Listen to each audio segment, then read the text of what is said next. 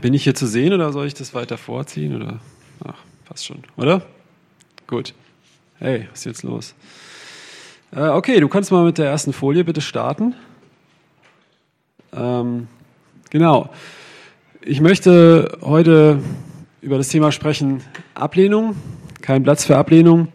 Ähm, das ist heute das Thema. Ich weiß nicht, ob man es erkennt. Ist ein Mann, der den Kopf in den Sand steckt. Ich weiß nicht, wem es von euch schon mal so ging.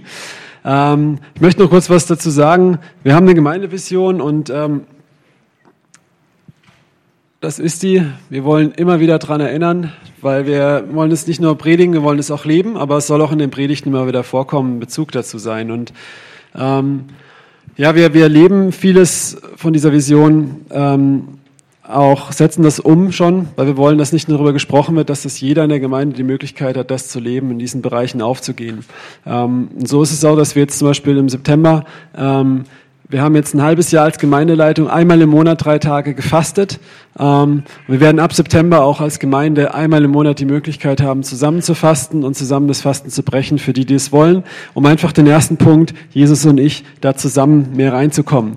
Äh, wir haben auch Missionare, äh, jetzt wie Axel, Michael, die, die rausgehen. Ähm, ich werde jetzt Ende des ähm, Monats, nee, Ende nächsten Monat in ein, in ein Land gehen, ähm, das sehr spannend ist, um dort Leute zuzurüsten, das Evangelium zu predigen, zusammen mit Axel. Wer da mitkommen möchte, kann gerne auf mich zukommen. Wir leben Mission und wir wachsen auch in Hauskreisen. Und das sind alles Sachen, die wir machen, um diese Vision umzusetzen. Aber wir können vieles tun, wenn die Substanz nicht stimmt, oder? Nicht? Äh, wie es Michael vorhin gesagt hat, äh, wir können hier ein großes Programm runterfahren, wenn unser Herz nicht stimmt, wenn, der, wenn das Fundament, auf dem wir stehen, nicht stimmt. Und ich denke, das Thema Ablehnung ist was, was ich jetzt naja, ähm, in den letzten Monaten, seit ich hier Pastor bin, aber auch schon vorher in der Seelsorge, in der Befreiung ganz viel, in meinem eigenen Leben sehr viel, äh, immer wieder mit zu tun hatte, mit Menschen, ich selber auch, und es überall sehe. Und auch wenn du in die Bibel schaust, fast jeder mit diesem Thema zumindest konfrontiert wird.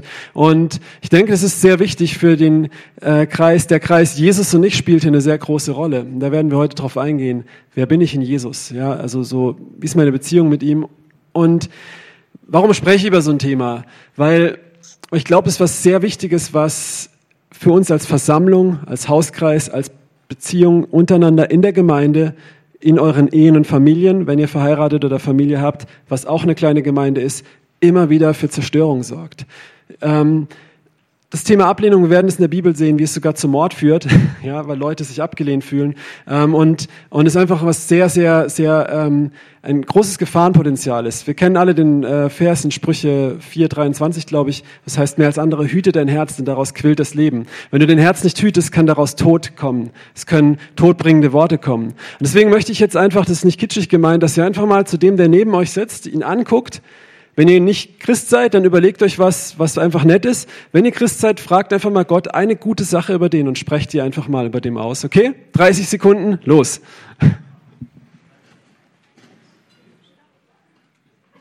Christoph, du sitzt alleine, du bist, du bist so treu, das ist so krass. Ähm, Gott segne dich. Alissa, Gott liebt dein Herz. Er liebt dein Herz. Und wenn du vor ihn kommst in der Stille. Ich kenne dich nicht, aber ich glaube, du bist jemand, du, du bist hilfsbereit, du bist für andere da. Gott sieht es und er freut sich über dir. Okay, das, was wir gerade machen, Halleluja. Also ich weiß nicht, ob es jeder gemacht hat oder denkt, sowas ist doof, da möchte ich nicht mitmachen, das ist wie in der Schule.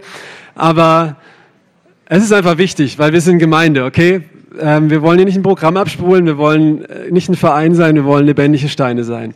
Und was ihr gerade macht, macht ruhig weiter, äh, bis ich jetzt weiter predige, ist, ihr habt jetzt übereinander prophezeit und ihr habt euch gesegnet. Segen heißt etwas Gutes aussprechen. Ne? Genauso kann Fluch oder sowas Schlechtes sein. Und ähm, ja, zurück zum Thema.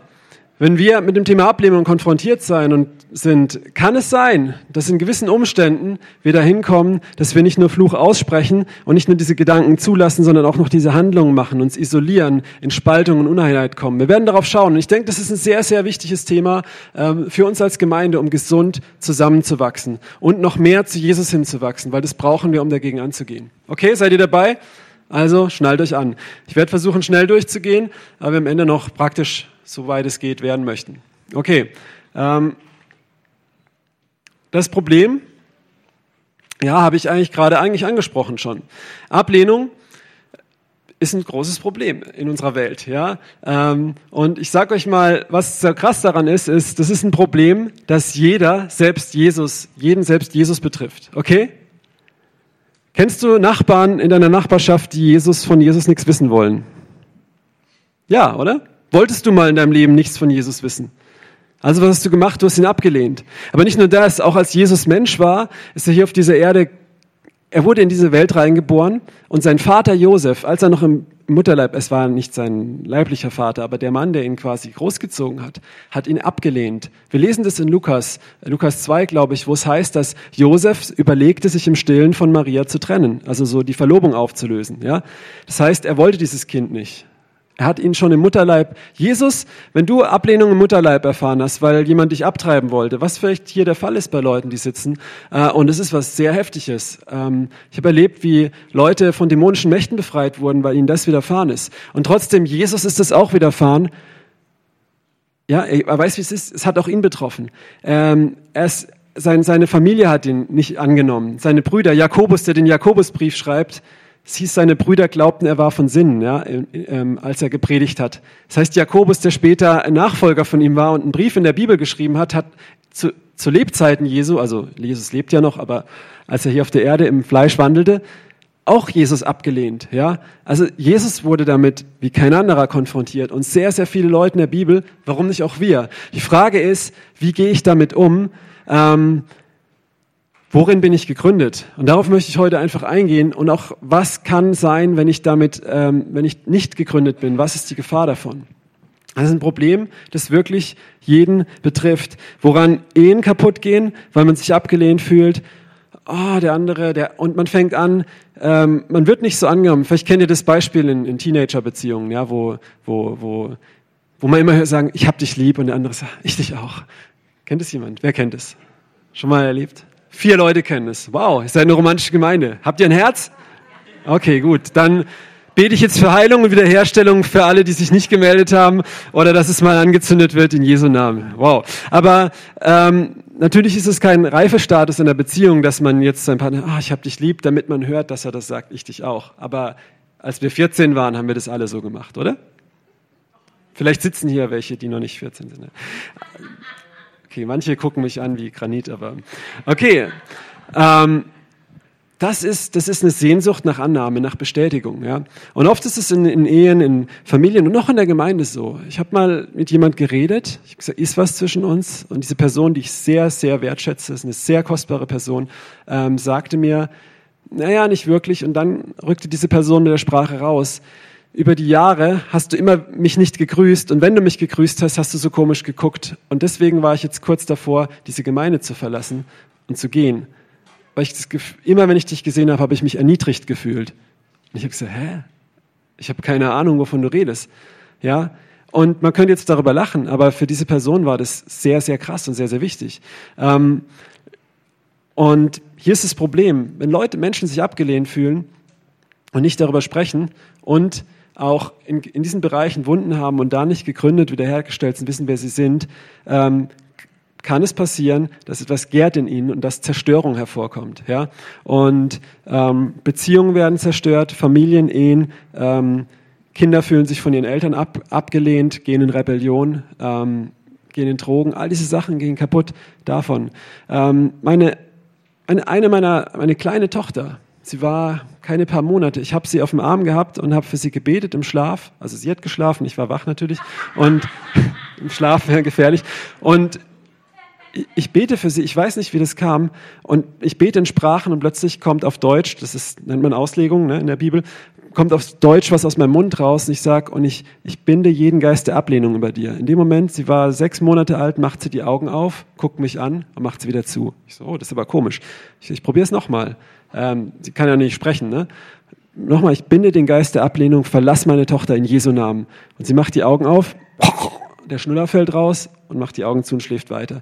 Am nächsten Tag sehe ich sie, wie sie irgendwas nicht gekriegt hat und sich auf den Boden geschmissen hat und geweint hat. Und das Krasse ist, sie ist noch klein, ihr Verhalten hat sich nicht verändert, aber plötzlich hat der Heilige Geist mich so überführt. Früher hat sie sich auf den Boden geschmissen, ich dachte, ach, ist das lustig. Und der Heilige Geist sagt, geh sofort zu ihr hin und nimm sie in den Arm und zeig ihr, dass du sie liebst. Ja, ähm, das ist was, was ähm, der Feind versucht, in, in, in Familien, in Beziehungen zu tun. Deswegen betrifft es uns als Gemeinde, es betrifft jeden Einzelnen individuell. Und ähm, genau, wir lesen auch hier nochmal ähm, ganz schnell eben, dass Jesus in allem uns gleich war und versucht worden ist, doch ohne Sünde. Und da wollen wir hinkommen. Ja?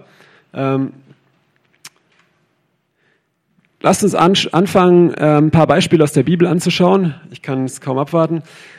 Wenn, das sind jetzt nur ein paar, aber wenn du dich die Bibel schaust, du wirst fast jedem Buch, überall. Ich habe jetzt vergessen, Johannes den Täufer zu erwähnen, ne? wo alle zu Jesus gehen, um sich taufen zu lassen. Die Leute kommen zu ihm und sagen, oh, findest du das nicht irgendwie blöd, dass sich alle von Jesus taufen lassen? Und Johannes der Täufer geht damit richtig um. Er sagt, hey, ich bin froh, weil die Braut geht zum Bräutigam und ich kann mir nichts nehmen, es ist nicht von Gott gegeben. Dieser Mann war krass gegründet in dem, wer er ist in Gott. Und ähm, äh, der, der größten Propheten, sagt Jesus, der größte unter allen Propheten, weil er diese Demut hatte. Ja. Aber wir sehen auch viele und natürlich noch viel mehr Beispiele. Ich möchte einfach mal ein paar raus, rausnehmen hier aus der Bibel. Ähm, wir sehen kein, das kannst du lesen in Genesis 4, ähm, kein opfert Gott sein Gemüse und Abel opfert Gott sein bestes Lamm. Ja. Ähm, was dafür spricht, dass Gott wahrscheinlich kein Vegetarier ist. weil das Opfer von Abel hat ihm besser gefallen. Ja?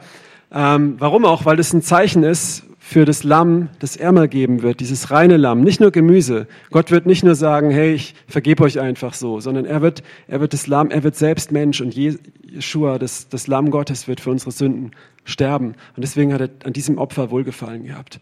An demselben Opfer wie Abraham, der bereit war, seinen Sohn zu opfern, was auch ein symbolisch-prophetisches Bild war für Jesus, der kommen würde.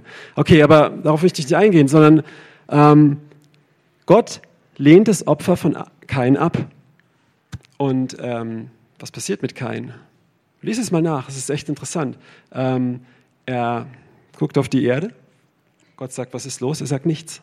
Er redet nicht mit Gott, er kommt nicht zu Gott und er geht auch nicht auf seinen Bruder zu. Und Hass wächst wegen dieser Ablehnung. Und Gott sagt zu ihm, steht die Sünde nicht vor deiner Tür und, und, und klopft schon an, du aber sollst über sie herrschen. Ja, was geistlicher Kampf und so Gedanken gefangen nehmen, aber anderes Thema. Ähm, du sollst über sie herrschen. Aber kein sagt, nee, nee, alles okay. Und er geht dahin und ermordet seinen Bruder. Das ist ein krasses, krasses Beispiel, was, was Ablehnung abmacht. Ich möchte jetzt keine Hand sehen, aber wer von euch hat wegen Ablehnung schon hier jemanden ermordet in Gedanken? In deinem Herzen? Danke, ein ehrlicher, aber müsste jetzt auch ein paar ehrliche, aber ich kann mich gar nicht so strecken, wenn ich ehrlich bin. Ja, das ist, das ist, das ist scheußlich, ja. Aber das geht und wir werden nach dem gerichtet, was in unserem Herzen ist. Wisst ihr, Jesus hat das Gesetz nicht weggetan, sondern er hat es noch krasser gemacht. Er sagt nicht, du sollst nicht Ehe brechen, sondern du sollst nicht mal eine Frau mit Lust angucken, weil es Gott darum geht, was in unserem Herzen ist und nicht nur, was wir äußerlich tun, sondern dass wir es mit ganzem Herzen ihn lieben, von ganzer Seele und ganzer Kraft. Und wir sind nicht mehr unter dem Fluch, ähm, trotzdem, weil Jesus der Ausweg ist, aber ähm, genau. Aber er möchte, dass wir ihm von ganzem Herzen folgen. Das selbe mit Esau. Er, er bekommt den Segen nicht mehr, er wird abgelehnt, er weint und er möchte seinen Bruder Jakob töten. Dasselbe ist Josefs Brüder. Josef wird bevorzugt, sie benachteiligt. Sie wollen ihn töten und belügen ihren Vater und verkaufen ihn als Sklaven. Ja, die Donnersöhne, Jakobus, Johannes, sie äh, werden von Samaritern abgelehnt beim Evangelisieren und sie sagen, Herr, wie wär's denn, so wie Elia mit der, mit der Schar an, äh, an Soldaten, die er so verzehrt hat mit Feuer, sollen wir nicht Feuer auf sie rufen, dass sie verzehrt werden? Jesus sagt, seid ihr noch ganz dicht? Ja, ähm, in meinem Wortlaut. Und äh, wir sehen, dass es in der Bibel in unserem Leben sehr, sehr häufig vorkommt. Ein großes Problem ist mit sehr, sehr krassen Folgen.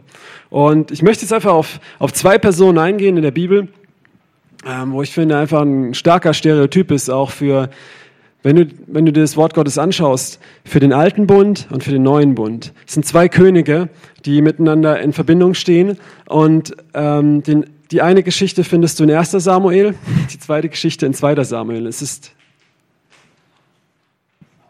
Saul und David. Bingo, Sherlock Holmes. Okay, jawohl, das ist Saul und David. Und Saul steht für, die, für, für den, ähm, den Versuch im Fleisch, dieses, das Gesetz, das steinerne Herz. Ja? Also nicht das Gesetz an solches, aber einfach das, selber zu machen, selber zu tun. Und Saul macht äußerlich alles richtig, aber er nicht alles richtig, überhaupt nicht. Na, äußerlich sieht er nicht so schlecht aus, aber sein Herz ist total tot und verrottet und überhaupt nicht nach Gottes Herzen. Er kommt, macht Kompromisse, wo es nur geht, ähm, und er hat eine ganz große Sünde, die ihn äh, sogar besessen macht, im wahrsten Sinne des Wortes. Und, ähm, und David macht nicht immer alles richtig, aber sein Herz ist gegründet und er ist ein Mann nach dem Herzen Gottes und seine Königsherrschaft besteht in Ewigkeit. Und wir wollen einfach schauen, vielleicht überspringen wir auch die eine oder andere Begebenheit.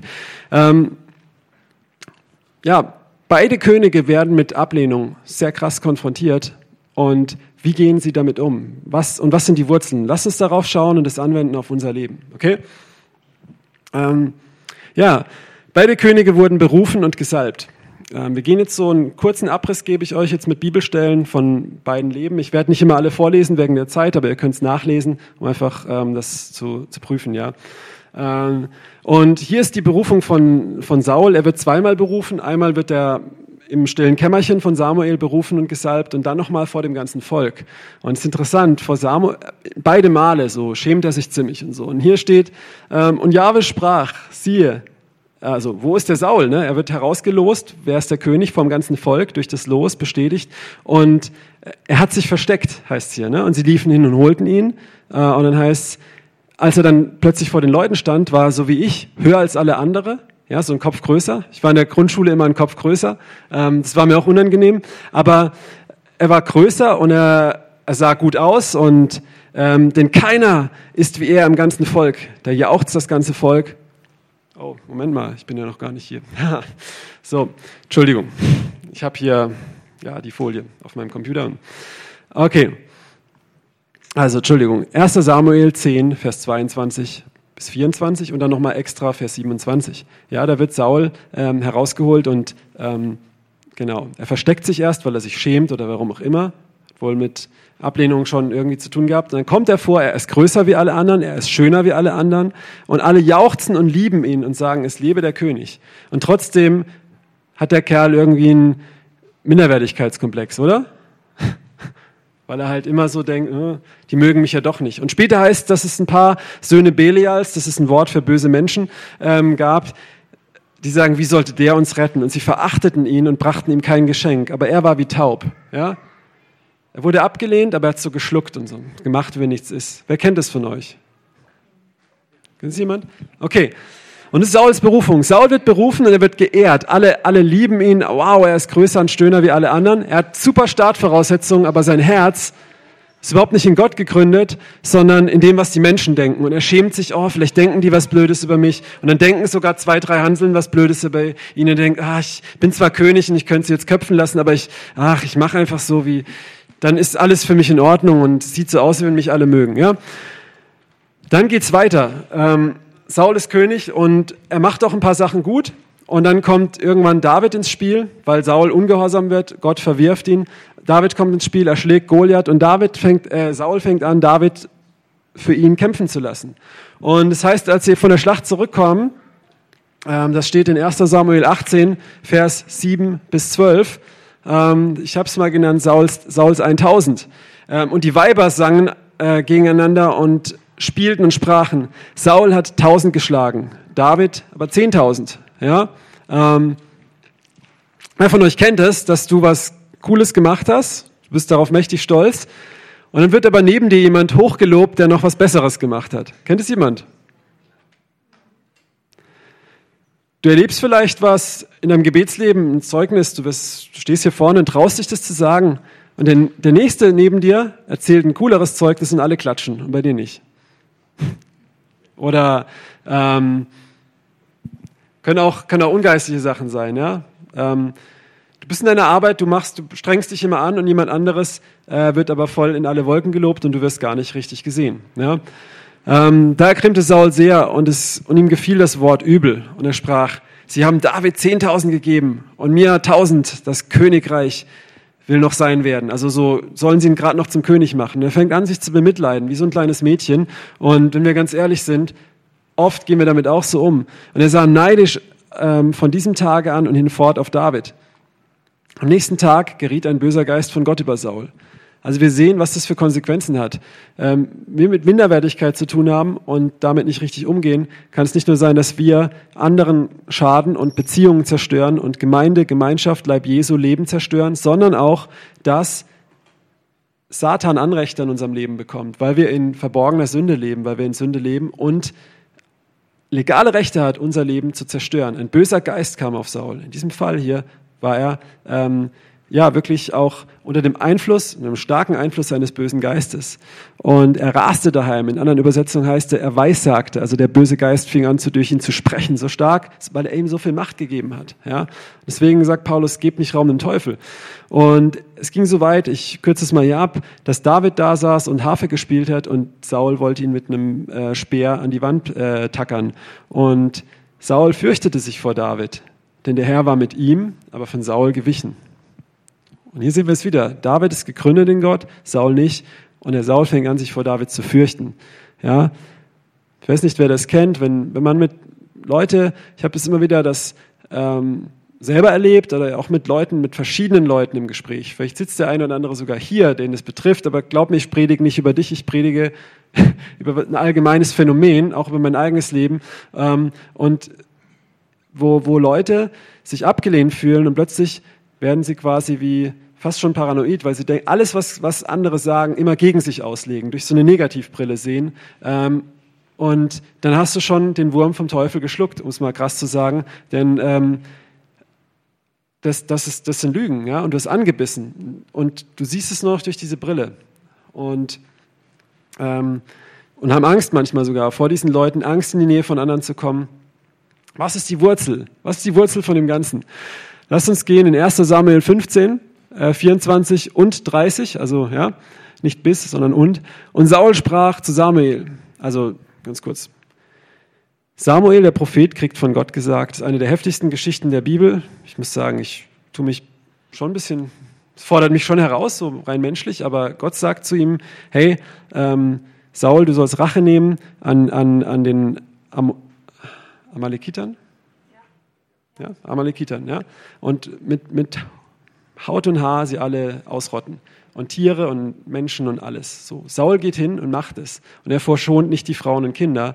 Aber das Volk, äh, das ihm ja so wichtig ist, dessen Meinung ihm so wichtig ist, dass sie ihn alle mögen und feiern und annehmen ne, und er doch so toll ist, äh, das sagt, nee, lass uns doch die guten Schafe behalten. So ein paar für uns selber und noch die meisten Gott opfern wahrscheinlich. Ne? Ähm, für deinen Gott als Opfer. Aber er hat von Gott ganz klar den Auftrag, nein, mach alles platt. Und, und Saul verschont nicht die Frauen und Kinder, aber verschont die, verschont die Schafe. Ja? Krank ist das. So und ähm, und er kommt zurück und er sagt zu Samuel, hey, ich war voll gehorsam, ich habe alles gemacht, was du gesagt hast. Und Samuel sagt, warum blökt es hier so nach Schafen und warum sehe ich da hinten den Amalekiterkönig so fröhlich rumtanzen? Weil später heißt, er kam so richtig frech zu Samuel. Ne? Und, äh, und, ähm, und dann sagt der Samuel, hey, Saul, bist du noch ganz dicht, ja? Gehorsam ist wichtiger wie Schlachtopfer, für die du jetzt die Schafe aufgehalten hast. Und Gott hat dich verworfen als König, du bist abgehakt. Und wie reagiert Saul? Das ist echt die Härte. Und Saul sprach zu Samuel, und ich sage das nicht anklagen, weil wir können alles sehr schnell an dem Punkt sein wie Saul. Ja, das ist eine Warnung für uns. Ich habe gesündigt, dass ich den Befehl Jahwes, das heißt den Befehl Gottes, und deine Worte übertreten habe. Also Saul sagt hier, wie viele Leute immer sagen, ich tue Buße, sie bekennen ihre Sünde. Aber es zeigt im nächsten Satz, dass sich nichts in seinem Herzen geändert hat. Es ist nur ein Lippenbekenntnis. Er sagt, ja, ich habe alles falsch gemacht. Ähm, denn ich habe das Volk gefürchtet und auf seine Stimme gehört. Nee, das ist noch gut. Er bekennt noch so seine Schuld. Was ist das Problem? Er fürchtet das Volk. Und was, das ist ein ganz großes Problem. Wenn Menschen mit, mit, mit Ablehnung ständig Probleme haben, sich abgelehnt fühlen, dann haben sie eine Wurzel, eine, wie soll ich sagen, weil wir sehen ja, Jesus wurde auch abgelehnt, schon im Mutterleib. Er ging damit anders um. Er war auch im Garten traurig, als seine Jünger einschliefen und sowas, aber er ging damit anders um wie Saul zum Beispiel. Ja. Das heißt, Saul hat in Umständen gelebt, wo ihn das getroffen hat, Jesus nicht oder Johannes der Täufer nicht. Ja. Gesundheit in Jesu Namen. Und ähm, was ist das Problem von Saul? Habt ihr eine Idee? Menschenfurcht. Das ist die große Sünde Sauls. Und mal ganz ehrlich, Wer wurde noch nie mit Menschenfurcht konfrontiert hier im Raum? ich nicht. Also, ja, äh, konfrontiert und wer ist darin gefallen? Wenn das nicht so wäre, wenn hier keiner ein Problem mit hätte, wären wir alle die besten Evangelisten und die kühnsten Propheten wahrscheinlich. Ne? Ähm, wie wir sehen, haben wir vorhin fast alle übereinander prophezeit. Also wir können prophetisch sein und wir können auch evangelistisch sein. Okay, zurück zum Thema. Saul, Sauls großes Problem ist, er hat das Volk gefürchtet. Ihm war wichtig, was die Menschen denken. Das ist seine Wurzel. Das ist die Wurzel, warum das für ihn so ein Problem ist. Und er sprach, ich habe gesündigt in Vers 30. Und jetzt kommt's, wo man sieht, dass der Saul null Buße getan hat, dass ihm das gar nicht klar wird. Er sagt jetzt hier, nun ehre mich doch vor den Ältesten meines Volkes und vor Israel und kehre mit mir um, dass ich vor Jahwe deinem Gott anbete. Also der Saul sagt, ich habe alles falsch gemacht, ich bin als König verworfen, Okay, halb so wild. Ähm, aber Saul, Samuel, komm doch mit mir zu Opfern vor dem Volk, dass es zumindest so aussieht, wie wenn alles gut ist und dass sie noch gut über mich denken. Versteht ihr, was ich meine? Er hält noch voll an dieser Sache fest. Ja, und ähm, das ist, das ist richtig bitter. So, Sauls Problem ist Menschenfurcht. Ja, und das ist, das ist der Punkt. Wenn du äh, wenn dir wichtig ist, was Menschen über dich denken, und das ist irgendwie zwangsläufig oft, weil wir haben vorhin uns gesegnet alle. Hat sich das gut angefühlt? Ja, oder? Es tut immer gut, wenn jemand was Gutes sagt. Aber wenn jemand sagt, hey, äh, keine Ahnung, du kannst nicht singen oder hey, du, ähm, ja, das ist, ist vielleicht wahr, weißt? Das kann schon sein. aber, aber oder du nervst immer oder du bist immer, was weiß ich was, da, da, da. Gewisse Sachen, die treffen einen halt schon an einem wunden Punkt. Ne? Und mit manchen Sachen kann man ganz gut umgehen und manche Sachen, die treffen einen ziemlich. Ne? Ähm, aber der Punkt ist, ist wenn, das, wenn dich das trifft, dann sollte es eigentlich eine Warnung sein, dass du in deinem Herzen, dass du erkennen darfst, dass in deinem Herzen dir das Urteil von Menschen doch noch wie ein Götze ist, sage ich jetzt mal, okay? Und das ist, was Menschenfurcht sagt. Was ist das Gegenteil von Menschenfurcht? Gottesfurcht. Wir verstehen unter Gottesfurcht, da werde ich nächstes Mal drüber predigen. Äh, ist lustig, weil ich habe auf den Kalender geguckt an dem Tag und da stand, ich habe mit, mit meinen Augen Gottesfurcht gelesen und später habe ich wieder hingeguckt, da stand da Gottesdienst. Naja, deswegen werde ich da nächstes Mal drüber predigen. Aber Gottesfurcht heißt nicht, dass wir Angst haben vor Gott, ja, sondern dass wir Gott ehren und dass es uns wichtiger ist über alles andere, was er denkt. Und eigentlich kannst du ohne Gottesfurcht Gott gar nicht lieben. Aber da werde ich nächstes Mal drüber sprechen. Ähm, ist was sehr, sehr Wichtiges, sehr missverstanden. Aber ähm, hier Menschenfurcht. Und das sollte uns eine Warnung sein. Und jetzt lasst uns ähm, auf David schauen. Ja, schöner Jüngling mit Harfe. Okay, Davids Berufung. Ich habe vorhin gesagt, bei Saul, in seiner Berufung, er war eigentlich ein Kopf größer als alle anderen. Er hatte keinen Grund, sich abgelehnt zu fühlen, ähm, aber er hat es getan. Und hier lesen wir, dass Samuel die Söhne salbt und David war nicht mal dabei. Er war der jüngste von sieben. Er hatte noch ein paar Schwestern, ja, äh, Zeruja und eine andere noch. Und ähm, er war nicht mal zur Salbung dazu gerufen. Er wurde auf dem Feld gelassen, um die Schafe zu hüten. Ja? Also so nach dem Motto, den brauchen wir gar nicht holen, weil der kommt eh nicht in Frage. Das ist so ein kleiner Schwärmer, so ein, so ein, so ein Hafespieler, äh, so, so ein Träumer oder was weiß ich was und so ein Schönling. Aber der taugt nicht als König. So, das ist die Ausgangssituation von David. Also David können wir davon ausgehen, der wurde ziemlich viel abgelehnt, aber ähm, er ist derjenige, den Gott erwählt hat. Und das ist das Faszinierende im Leben Davids. David wurde vielleicht von Menschen abgelehnt, aber Gott hat ihn erwählt. Und David weiß das. Gott hat interessanterweise auch Saul erwählt, aber das war offensichtlich Saul nicht so wichtig. Es war ihm nicht wichtig, dass Gott ihn verlassen hat. Es war ihm wichtiger, dass das Volk sieht, wie Samuel mit ihm opfert, oder? Und Gott hat beide erwählt, aber David ist es wichtig, dass Gott ihn erwählt hat. Und, ähm, und ja, obwohl er eigentlich mit Ablehnung schon in seiner Berufung konfrontiert ist, ähm, ja, sehen wir, dass, dass Gott wirklich krass, krass mit ihm ist und dass ihm das nichts auszumachen scheint. Ähm, oder zumindest ihn nicht in Zerstörung bringt. Eine weitere Begebenheit aus Davids Leben werden wir jetzt wegen der Zeit ganz kurz machen. 1 Samuel 30, Vers 6 und 8, wo David ähm, sich bei den Philistern versteckt und Raubzüge macht und, die, ähm, und wieder ein Volk kommt und äh, in Ziklag und sein, sein Volk halt äh, sein Lager, seine Stadt überfällt, die Frauen und Kinder raubt. So, das ganze Volk heißt jetzt hier, David war in großer Bedrängnis, denn das Volk sprach davon, ihn zu steinigen. Also die Männer, die mit David gezogen waren, waren alle weg auf einem Raubzug. In der Zeit kam ein anderes Volk, hat deren Frauen und Kinder geraubt und Jetzt stell dir vor, wie die drauf sind. Die wollen David fertig machen. So, jetzt, was würdest du tun in dieser Situation? Würdest du darüber nachdenken, diesen Räubern hinterherzurennen und die Frauen und Kinder zurückzuholen?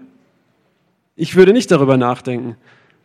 Oder? Wenn jemand, wer ist hier verheiratet oder wer hat Kinder? Mal Hände hoch. Würde jemand deine Kinder rauben? Würdest du darüber nachdenken, ihnen zu helfen? Wer würde darüber nachdenken? Hände hoch. Ehrlich? Okay. Was man tut, aber überlegend, mache ich es oder mache ich es nicht? Das meinte ich. Okay, nicht wie ich es mache. Ja, das ist natürlich. Okay, gut, Spaß beiseite. Aber was macht David, Mann? Das, und das Volk will ihn auch noch töten. Ja, es geht nicht nur seine eigene Frau und Kinder, sondern das Volk will ihn töten, zu Recht. Und was macht David? Wie reagiert er? Er sagt nicht, oh, das Volk, ich habe jetzt irgendwie bei denen jetzt, oh, ich muss jetzt mit denen wieder ins Reine kommen, sondern er geht erstmal, stärkt sich bei Gott und dann heißt, und David befragte Gott, soll ich der Schar nachjagen? Also David fragt Gott, soll ich ihn nachjagen oder nicht? Er sagt nicht, ich würde Gott nicht fragen, ganz ehrlich, ich würde einfach gehen. Bei David ist es wichtiger, was Gott denkt, als das, dass er mit dem Volk wieder ins Reine kommt. Versteht ihr das? Das ist krass. Und ähm, das nächste ist, das überspringen wir jetzt einfach mal, weil sonst kommen wir nicht mehr durch. Und ein wunderschönes Bild noch ist, da, wo David, ähm, Michael, ja, 2. Samuel 6, Vers 20, als David die Bundeslade nach Jerusalem bringt. Und er tanzt vor Gott in seiner Unterhose oder in seinem Unterkleid, ja, was wie nackt war früher, in so einem, so einem Leinenunterhemd. Ja. Und ähm, mit aller Macht und das Volk geht voll ab und alle feiern ihn und sowas. Ne? Und David ist es aber völlig egal, weißt du? Und dann kommt er nach Hause und es steht hier, es ist so krass. Und als David zurückkehrte, um sein Haus zu segnen, ging Michael, die Tochter Sauls, ne, interessant, denselben Geist, Generationsgeist könnte man sagen, oder einfach Haltung oder was auch immer, David entgegen und sprach, Also David kommt heim, um Michael zu segnen. Weißt, er möchte den Segen noch austeilen. Und sie kommt ihm entgegen und fängt an, ihn zu kritisieren. Jetzt möchte ich mal fragen, wie viele Leute sitzen hier wie Michael? Das sind Leute, die wollen dich segnen, die tun dir was Gutes, die dienen dir im Leben, geistlich oder auch in deiner Familie, vielleicht deine Ehefrau und, und, und. Und du kritisierst nur, was sie machen. Und du siehst nur, wie sie sich peinlich anstellen. Ja? Wie oft reagieren wir so? Ich muss bekennen, mir passiert das auch als. Und wir sehen, die Konsequenz von Michael war, dass sie unfruchtbar wurde. Das ist nicht cool. Ähm, naja, aber er kommt heim, um sie zu segnen, und sie kommt ihm entgegen und sagt, wie hat der König von Israel sich heute verherrlicht, der er sich heute vor den Augen der Mägde und seiner Knechte entblößt hat und wie, wie die losen Leute sich entblößen.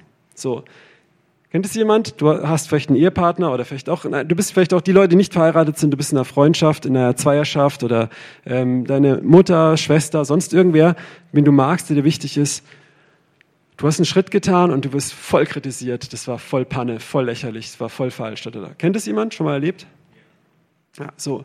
Und das ist richtig verletzend. Das kommt nämlich, das Schlimme ist, ich war früher Sonderschullehrer, wenn die Kinder zu mir sagen, Herr Dahlke, Sie Hurensohn, Entschuldigung, dass ich das jetzt mal sage, aber so, so war das immer wieder mal, das hat mich überhaupt nicht gestört, ja.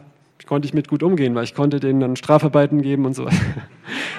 ja, aber, nein, das ging. Aber wenn jetzt Kollegen zum Beispiel und ich hatte sehr korrekte Kollegen, die haben das eigentlich nie gemacht. Aber es gab in der Einrichtung auch manchmal Leute, die quasi dann von hinten gegen eingegangen sind, wo die eigentlich auf deiner Seite sein müssten. Das tut richtig, richtig weh. Genauso ist es, wenn, wenn irgendjemand im Straßenverkehr dich richtig anpumpt, ist es manchmal hart. Aber wenn jemand in der Gemeinde nur einen Satz sagt, wo du denkst, der soll das besser wissen, das ist noch viel härter, oder?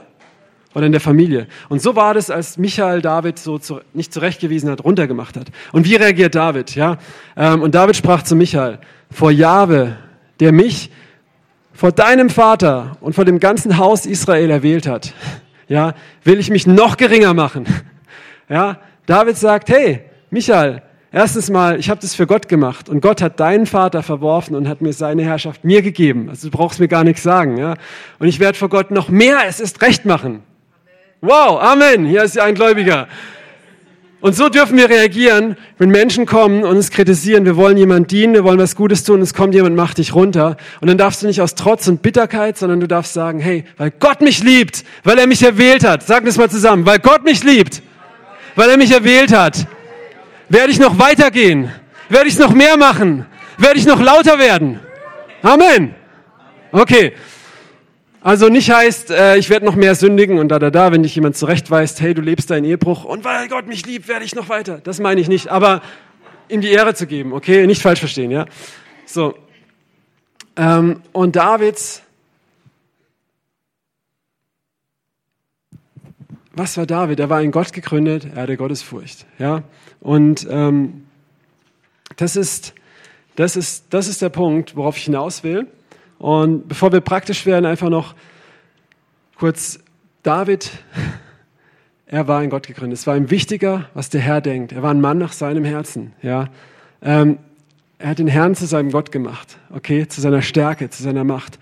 Und oft, auch in meinem Leben, denke ich, ich habe Gott zu meiner Stärke gemacht. Dann kommen Situationen, wo Brüder, Schwestern, Leute, in meiner Ehe, in meiner Familie, wo wir hier als Gemeinde, wo Sachen laufen, wo Sachen passieren, man Sachen gesagt kriegt, Feedback kriegt oder beachtet wird oder nicht beachtet wird oder sich den Hintern aufreißt und keiner sieht's und jemand anderes macht einmal was und wird in alle Wolken gelobt. Vielleicht kennt es jemand hier, ja? Ähm, oder dich grüßt jemand drei Tage nicht. Vielleicht ist bei dem gerade jemand gestorben und du solltest ihn mal fragen, wie es ihm geht, anstatt zu denken, oh, der liebt mich nicht mehr. Ja? Ähm, und aber wenn du merkst, das, das macht bei dir was, das, das fängt an zu gären, dann darfst du wissen, das ist der Feind, der Satan. Satan ist Verkläger der Brüder, ja, der versucht, ähm, einen Keil zu treiben, Uneinheit zu machen. Und lasst uns unsere Herzen bewahren, denn daraus quält das Leben. Wenn wir sie nicht bewahren, quält daraus Tod. Wir wollen, wollen wir hier ein Ort sein von Leben oder von Tod? Von Leben, also. Amen. Und Jetzt werden sich einige fragen, schön, ist mir alles klar, was du sagst, aber wie mache ich das? Wie komme ich da raus? Ich sage dir jetzt was. Ich habe jetzt hier nicht das Patentrezept, aber ich werde ein Prinzip weitergeben. Wenn du zu mir in die Seelsorge kommst oder Befreiung oder so, werde ich jetzt anders mit dir darüber reden. Da würde ich noch auf mehr Details und andere Sachen auf dich eingehen, aber weil ich jetzt hier predige, predige ich das Wort und mache den klaren äh, Fokus, worauf es eigentlich am Ende eh hinausläuft. Okay? Ähm, also, und wie komme ich also dahin, dass ich in Gott gegründet, werde, gegründet bin und nicht mehr auf Menschen, auf dem, was Menschen gemacht haben. Meistens der Punkt auch, wenn du mit Ablehnung viel Probleme hast, dass du darin viel verletzt wurdest. Aber was ich vorhin gesagt habe, wenn wir auf das Wort Gottes schauen, das Problem ist als Christen heute Christentum, dass wir Christentum, unser Glaubensleben auf Erfahrungen aufbauen und nicht auf Gottes Wort. Ja, du wurdest missbraucht, ich weiß. Aber ähm, ich weiß es nicht, aber ähm, ich habe auch Erfahrungen gemacht in meinem Leben, traumatische Erfahrungen, ähm, wo ich ja aber immer da, wo Heilung kam, wo ich gesagt habe, ich gucke nicht auf meine Erfahrung, ich gucke auf Gottes Wort. Ich musste mein, meine erste Tochter beerdigen und trotzdem glaube ich, dass es immer Gottes Wille ist zu heilen. Und sag nicht, weil das, weil das da passiert ist, äh, glaube ich jetzt immer, dass Gott manchmal heilt, manchmal nicht, und, um uns besser zu machen. Ja, Gott schickt, macht Menschen krank, steht in der Bibel, kannst du nicht leugnen als Gericht und, und, und. Also, aber er, macht, er möchte immer heilen, wenn wir zu ihm kommen. Das ist auch ganz klar in der Bibel. Und das glaube ich, weil ich nicht die Erfahrung zur Theologie mache, sondern ähm, Gottes Wort drüber stellen möchte. Und genauso ist es, wenn du damit ähm, zu tun hattest. Und wie kann das machen? Das kann sein, dass du drei Probleme hast oder drei, in drei äh, Situationen bist. Es könnte sein, dass du Erneuerung des Denkens brauchst. Dass du brauchst, dass ähm, dass du erkennst, wer du bist, was ist deine Identität. Und das findest du wo? Im Wort Gottes, richtig, Jackpot. Das Wort Gottes hat Kraft. Als Jesus in der Wüste war und Satan ihn versucht hat, hat er das Schwert des Geistes gebraucht. Er hat nicht gesagt, ich fühle jetzt, das ist so und ich habe den Eindruck und das Bild. Er hat gesagt, es steht geschrieben, Satan. Und er musste weichen. Ja, das Wort Gottes hat Kraft. Und ähm, das ist eine Sache. Und dazu zwei Zeugnisse. Das Wort Gottes hat Kraft. Das eine Zeugnis war ähm, mit 18 oder 19 Jahren, ähm, Psalm 139 zum Beispiel. Wir waren auf einer Freizeit und haben das so eine halbe Stunde lang, musste man sich das durchlesen. Es lief so nette, seichte Musik dazu und man sollte sich Gedanken dazu aufschreiben. War hier mit der Gemeinde und ähm, ich schrieb mir das auf und ich hatte totale möchte jetzt nicht so näher drauf eingehen, weil es meiner Familie zu tun hat und so, aber Sachen, wo ich auch mit, mit Minderwertigkeit, Ablehnung und Vergleichen und so zu tun hatte und wo, wo, wo plötzlich Gott mir in seinem Wort Offenbarung gegeben hat und es hat mich freigesetzt und ich war ein anderer Mensch von da an.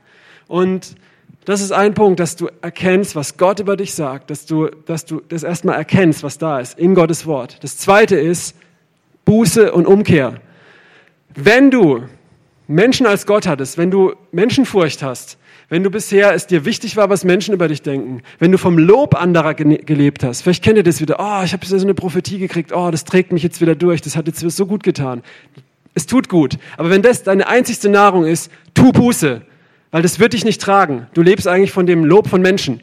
Ja, ähm, außer wenn du sagst, okay, Gott hat mir bestätigt, ne? also wenn, wenn du weißt, diese Prophetie war jetzt gut, weil Gott mir gesagt hat, er ist auf meiner Seite, ist nicht gut. Aber wenn du sagst, oh, mir hat wieder jemand mich ermutigt und so, das ist wichtig, ermutigt zu werden. Aber wenn du, wenn du davon lebst, dann musst du Buße tun.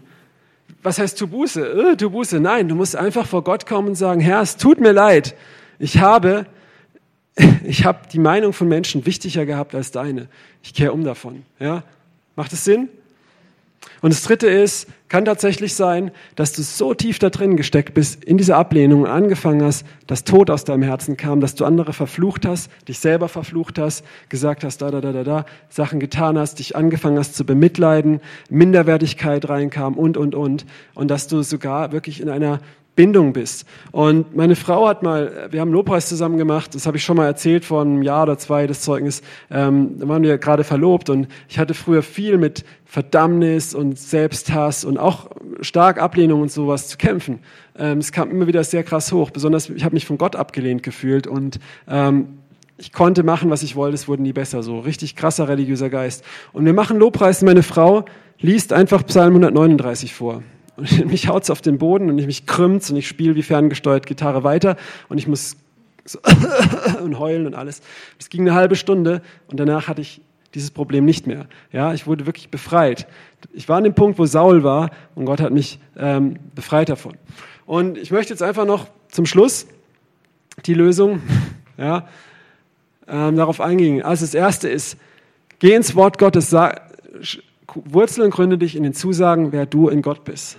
Das zweite ist, wenn du diese Zusagen verlassen hast und dir wichtiger ist, was Menschen über dich sagen, so wie Saul, dass er sagt, ne, so, dann kehr um davon.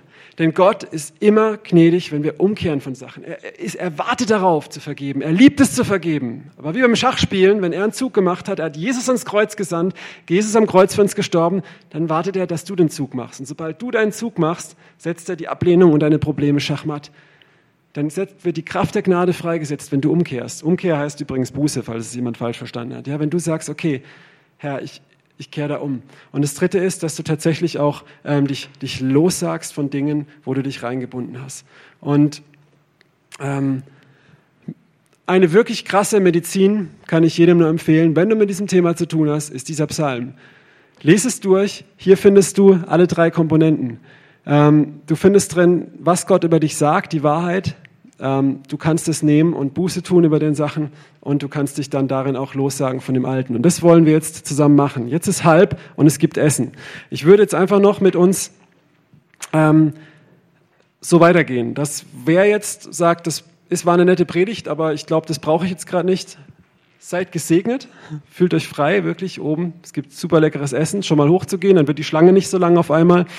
Wer aber sagt, ich möchte jetzt noch hier bleiben, ich möchte es wirklich, das, das spricht mich an, ich möchte da reingehen, dann werden wir jetzt einfach durch diesen Psalm laut zusammengehen und uns gegen uns lossagen. Und wenn du hier sitzt und du hast, äh, du fühlst dich von Menschen dieser Gemeinde abgelehnt und sowas, dann geh vielleicht hin und sprich sie mal an. Nicht mit, nicht vorwurfsvoll, sondern einfach, wie es dir geht. Red mal darüber. Und du wirst merken, vieles löst sich von alleine auf. Ähm, und sie sprechen dir vielleicht Liebe zu. Und du musst nicht diese Gemeinde verlassen oder was weiß ich was, sondern ähm, vieles löst sich von alleine. Wenn du Groll hattest auf diese Leute, bitte sie vielleicht um Vergebung und tu auch Buße vor ihnen. Okay? Das heißt, ich würde jetzt einfach, ähm, ich segne jetzt einfach die, die jetzt einfach offiziell ist hier Schluss für die, die möchten. Könnt ihr hochgehen und die, die noch dranbleiben möchten, bleibt sitzen und wir beten jetzt einfach nochmal vielleicht fünf bis zehn Minuten ähm,